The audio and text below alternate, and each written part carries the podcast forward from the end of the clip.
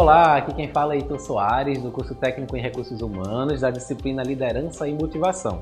Hoje falaremos sobre conhecer o contexto de liderança.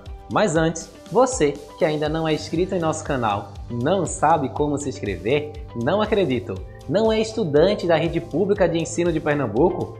Tem problema não, vai lá no YouTube, procura o nosso canal EducaPE e aperta no botão inscrever. Depois, basta selecionar a playlist de nosso curso e ser feliz, maratonando todo o nosso conteúdo. Viu como é simples? Então, vamos ao podcast?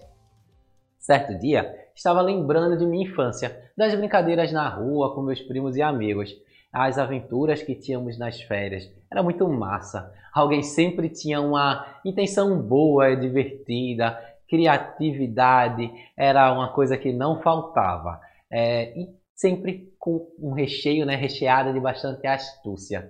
E por mais louca que parecesse a ideia, todo mundo comprava como se fosse a coisa mais certa a fazer naquele momento. Às vezes não estávamos bem, outras vezes nem tanto, mas depois de apanhar as nossas mães, estávamos lá juntos novamente após o término dos nossos castigos para novas aventuras. Como era divertido! E ficou a pensar como a gente fazia aquelas coisas. Eu tenho certeza que apesar de que éramos crianças naquela época, nós sabíamos que algumas brincadeiras não eram 100% boas, eram trelas na verdade. Tudo bem que essas brincadeiras perigosas eram na maioria das vezes as mais divertidas, mas penso que tem um toque aí de liderança no meio.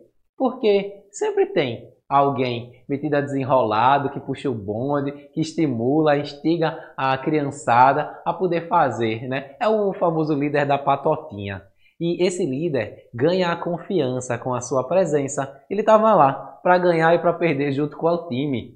É, se bem que aquilo lá estava mais para uma gangue. Mas tudo bem, vamos seguindo com o pensamento de time mesmo. É, e ao estudarmos, percebemos que meio que sempre soubemos qual o papel do líder, né? O papel do líder é engajar, é motivar, é instigar.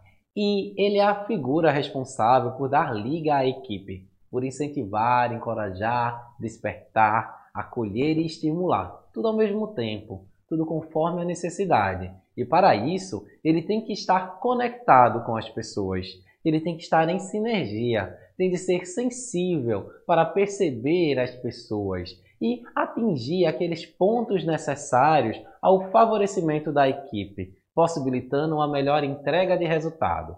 Além dessa figura é, parceira que está ao lado da equipe, estimula todos para irem de encontro com os objetivos traçados pela empresa, o líder também é, ele tem que ser comunicativo e organizado, para conseguir delegar tarefas e ser capaz de estabelecer a melhor forma de como fazer o trabalho andar para conseguir os objetivos traçados.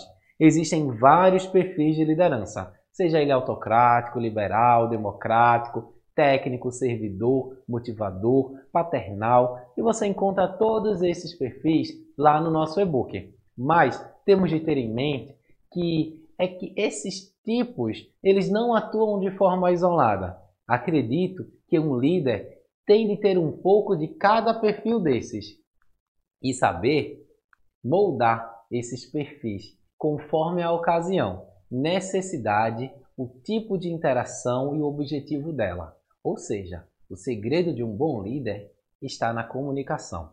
Se você já pensou em como anda a sua comunicação e não uh, obteve, não conseguiu perceber uma resposta positiva, é interessante que você foque um pouco mais nela.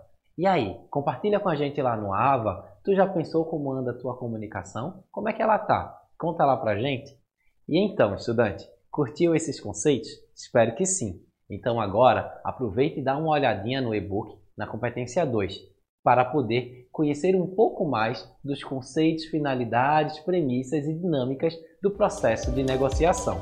Nessa unidade, nós vamos conversar bastante sobre a liderança, inclusive sobre a, a figura do chefe também.